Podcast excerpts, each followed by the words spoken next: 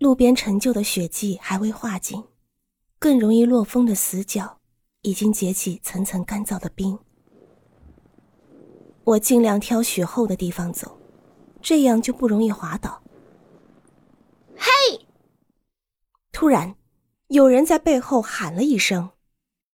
我转过身，一脚拖地的暗红色突兀的印在一地雪白之上，是那个地铁里的吉普赛女人。我不是给他零钱了吗？难道他们嫌少，准备直接上来抢包？还是说，从我上车就已经被盯上了，看我是个独行的外国人，好欺负？切记切记，不要和那些吉普赛人打交道。这句话如同回音一般在耳朵里盘旋、放大，以至于久久挥之不去。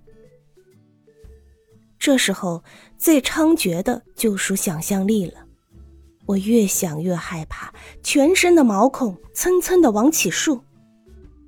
也顾不得许多了，还没设计好后果，我便将喝了一半的咖啡甩进路边的灌木丛，把皮包往臂膀下一夹，拔足狂奔起来。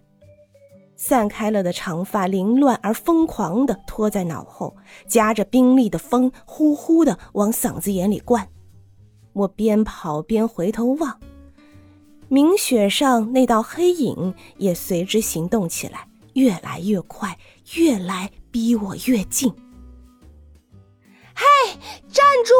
等一等，快停下来！他一边追逐，还一边气喘吁吁的恐吓我。